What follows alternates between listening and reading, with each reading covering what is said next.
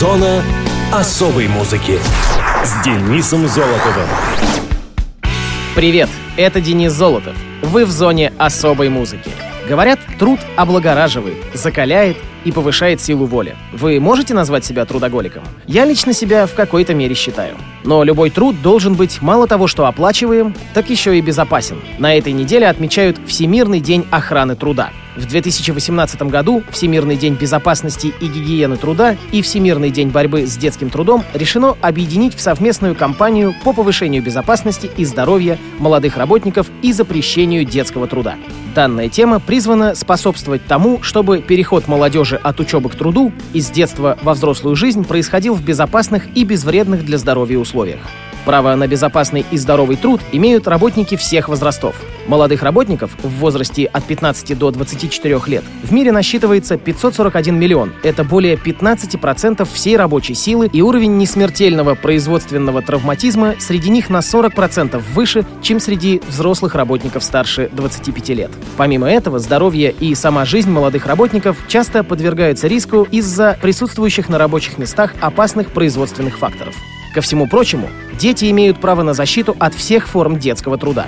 Детским трудом во всем мире занимается 152 миллиона детей, причем 73 миллиона из них заняты на опасной работе, то есть такой, которая по своему характеру или условиям, в которых она выполняется, может нанести вред здоровью, безопасности или нравственности детей. Совместная кампания призвана активизировать усилия, направленные на решение задач по защите трудовых прав и обеспечению надежных и безопасных условий работы для всех трудящихся, принятию срочных и эффективных мер для ликвидации всех форм детского труда. Так что труд хотя и благородное дело, но отдыхать тоже необходимо, друзья мои. Поэтому отдохните и послушайте, что же произошло в музыкальном мире в разные годы. Итак, четвертая неделя апреля. Мус-именинник. 23 апреля 1957 года родился советский и российский музыкант, певец, композитор и актер Павел Смеян. Павел Евгеньевич Смеян родился в Москве в семье киноработников Евгения и Галины Смеян. Окончил школу 856, детскую музыкальную школу номер 7 в Москве и эстрадное отделение училища имени Гнесиных по классу саксофона. В апреле 1978 года Павел пришел в группу «Виктория» вместе со своим братом-близнецом Александром Смеяном. Павел пел и играл на саксофоне и флейте. Александр выступал как бас-гитарист. После трагической гибели в декабре 80 -го года Александра Смеяна Павел всерьез занялся вокалом. Павел Смеян работал в филармониях различных городов, в Росконцерте, помимо группы «Виктория», участвовал еще в первом составе группы «Воскресенье». С 1980 по 1984 год играл и пел в ансамбле «Рок-ателье», а с 82 по 87 гастролировал с ВИА «Фестиваль». С 1986 года некоторое время играл в группе СВ «Снова вместе», которая, по его идее, влилась в состав Государственного эстрадного оркестра РСФСР под управлением Максима Дунаевского, затем в группе «Апостол» и в «Черном кофе». В 1980 году в Московском театре имени Ленинского комсомола было объявлено чрезвычайное положение. В самый разгар сезона театр внезапно покинул ансамбль «Аракс», являвшийся аккомпанирующим составом в гремевших в то время по стране рок-опере «Звезда и смерть» Хаакина Мурьеты и мюзикле «Тиль». Требовалась срочная замена. Крис Кельми предложил Павлу Смеяну и его группе «Виктория» показаться в театр. И осенью того же года они уже играли в музыкальных спектаклях Линкома. Главный режиссер театра Марк Захаров предложил переименовать группу «Виктория» в «Рок-ателье». Он же, оценив актерские данные Смеяна, предложил ему в 1981 году сыграть главного сочинителя в рок-опере «Юнона и Авось». Как признавался сам Смеян, он считал это событие самым главным в своей жизни. Николай Караченцев на тот момент не обладал нужным уровнем вокального мастерства, поэтому в процессе работы над спектаклем он стал брать уроки у Павла Смеяна. В 1993 году Смеян ушел послушником в Валаамский монастырь, где провел ровно год, а после смерти своего отца вновь возвратился в театр. Осенью 2007 года Смеян ушел из Линкома уже окончательно.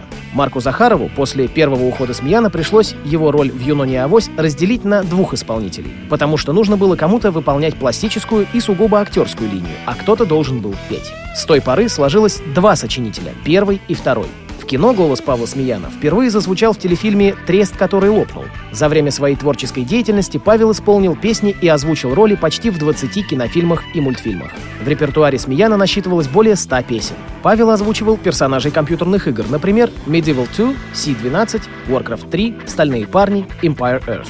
Работал на Радио России. Его голосом говорил Мистериус, персонаж рок-передач Дмитрия Добрынина. В марте 2009 года Павлу был поставлен диагноз «рак поджелудочной железы». Первоначально он думал, что его мучает панкреатит. Была проведена химиотерапия. Родственники отправили его в немецкую клинику в Дюссельдорфе, где 26 мая была проведена операция. Деньги на операцию собирали всем миром, однако 10 июля 2009 года Павел Смеян скончался. Музыкант похоронен на Хованском кладбище в Москве, рядом с братом Александром и родителями. Павлу Смеяну было 52 года. Я хочу поставить в эфир композицию «Непогода» из кинофильма «Мэри Поппинс. До свидания», одну из самых известных песен в исполнении Павла Смеяна.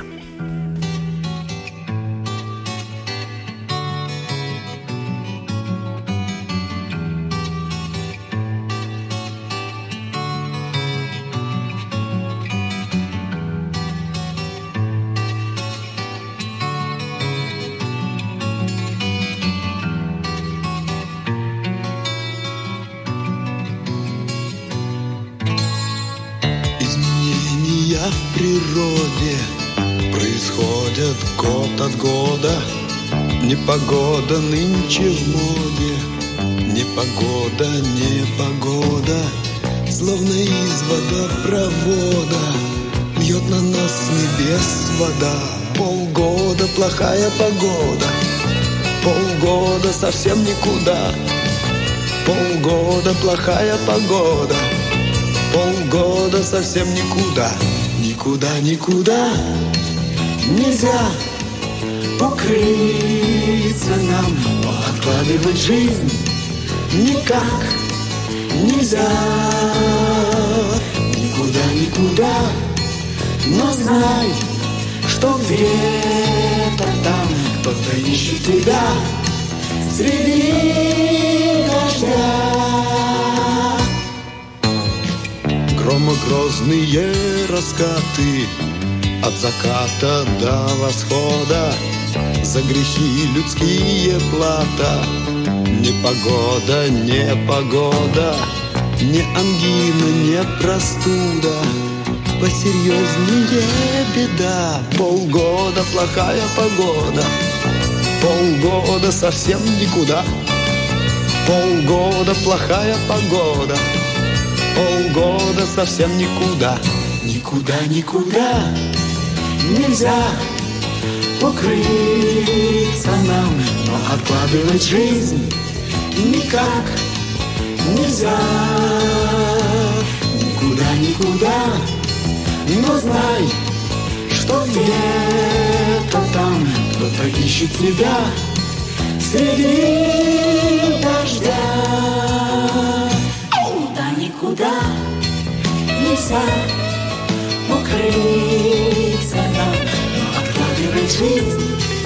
Никак нельзя.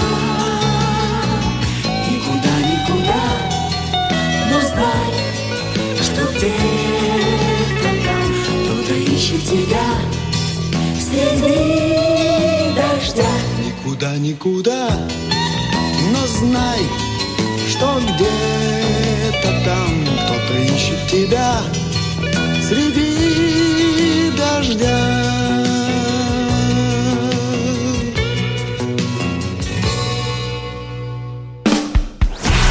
Муз-события.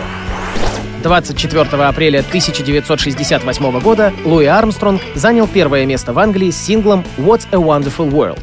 Замечательно то, что единственный случай в истории чартов, когда номер один в английском хит-параде занимает артист в возрасте 69 лет. «What a Wonderful World» — «Как прекрасен мир» — песня написана Бобом Тиэлом и Джорджем Вайсом в 1967 году. В 1999-м «What a Wonderful World» в исполнении Армстронга была введена в зал славы Грэмми. Часто называется в числе самых известных песен Луи Армстронга и самых любимых вообще среди всех песен.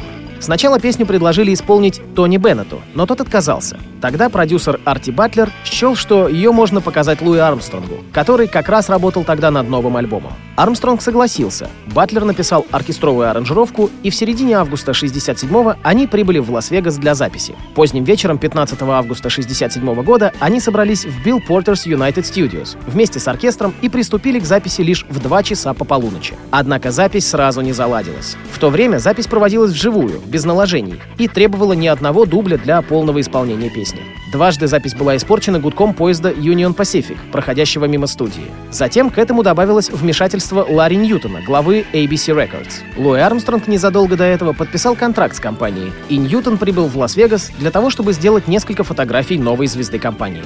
Но Ньютон, памятуя о недавнем грандиозном успехе Hello Dolly, ожидал от Армстронга чего-то подобного и был, мягко говоря, не в восторге от медленной баллады. Поэтому он требовал прервать запись, после чего был выведен за пределы студии, но и там продолжал скандал. Атмосферу разрядил сам Армстронг, громко смеясь и заражая своим настроением присутствующих. К 6 утра, наконец, музыканты добились необходимого результата. Оркестру и Армстронгу полагалась дополнительная плата за затянувшуюся запись, но Луи ограничился обычной ставкой в 250 долларов, с тем, чтобы музыканты получили оплату за сверхурочные. Арти Батлер вспоминал, что после бессонной ночи все они отправились на завтрак, где Армстронг, цитирую, «взял меня за плечи, притянул к себе, поцеловал в макушку и сказал, «Арти, это было настоящее удовольствие работать с тобой и смеяться с тобой. Давай будем делать это больше». Песня прошла через несколько всплесков популярности. Она неоднократно исполнялась и записывалась различными певцами и певицами. Тони Беннетом, Силен Дион, Сарой Брайтман, Кенни Джи, группой Coldplay и многими другими. Ее и слушаем. Луи Армстронг на Радио ВОЗ. What a Wonderful World.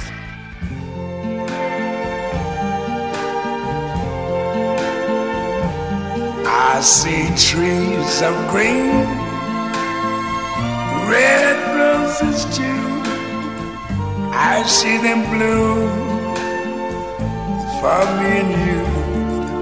And I think to myself, what a wonderful world.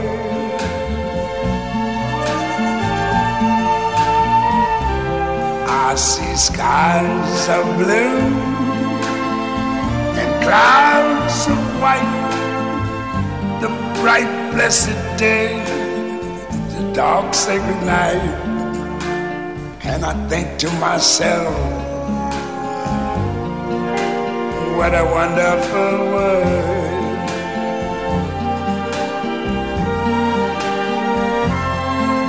The colors of the rainbow, so pretty in the sky, are also on the faces of people going by. I see friends shaking hands, saying, How do you do? They're really saying, I love you. I hear babies cry. I watch them grow. They'll learn much more than I ever knew. And I think to myself, what a wonderful world.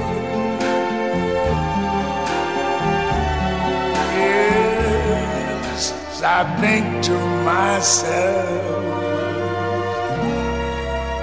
what a wonderful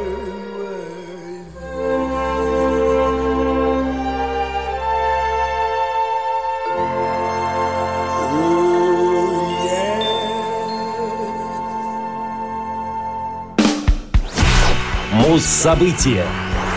26 апреля 1980 года сингл группы Блонди «Call Me» возглавил хит-парад в Англии. Это уже четвертый сингл в истории группы, занявший первую строчку. «Call Me» — «Позвони мне» — песня, написанная для фильма «Американский жиголо». Она входит в число 500 величайших песен всех времен по версии журнала Rolling Stone.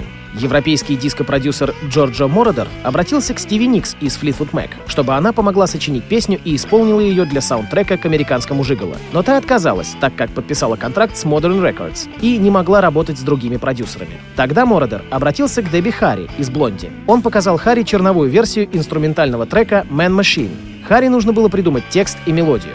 Дебби сделала это за несколько часов.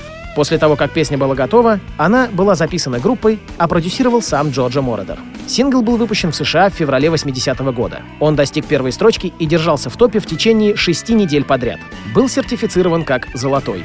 В итоговом годовом чарте журнала Billboard за 80-й год сингл был назван номером один. Позже этот же журнал поставил песню на 44 место среди 100 лучших песен всех времен. Через два месяца сингл вышел в Великобритании, где также достиг первой строчки. Версия композиции на испанском языке под названием «La Mame» предназначалась для выпуска в Мексике и некоторых странах Южной Америки. Эта версия была также выпущена в США и Великобритании в 1993 году на сборнике Blonde and Beyond. Ремикс песни «Call Me», выполненный Беном Либрандом, появился в 1988 году на ремикс-альбоме песен группы «Once More Into the Bleach». Этот ремикс выпускался в Великобритании и как отдельный сингл. В 2001 году оригинальная длинная версия песни 8 минут появилась в качестве бонус-трека на переиздании альбома Auto American.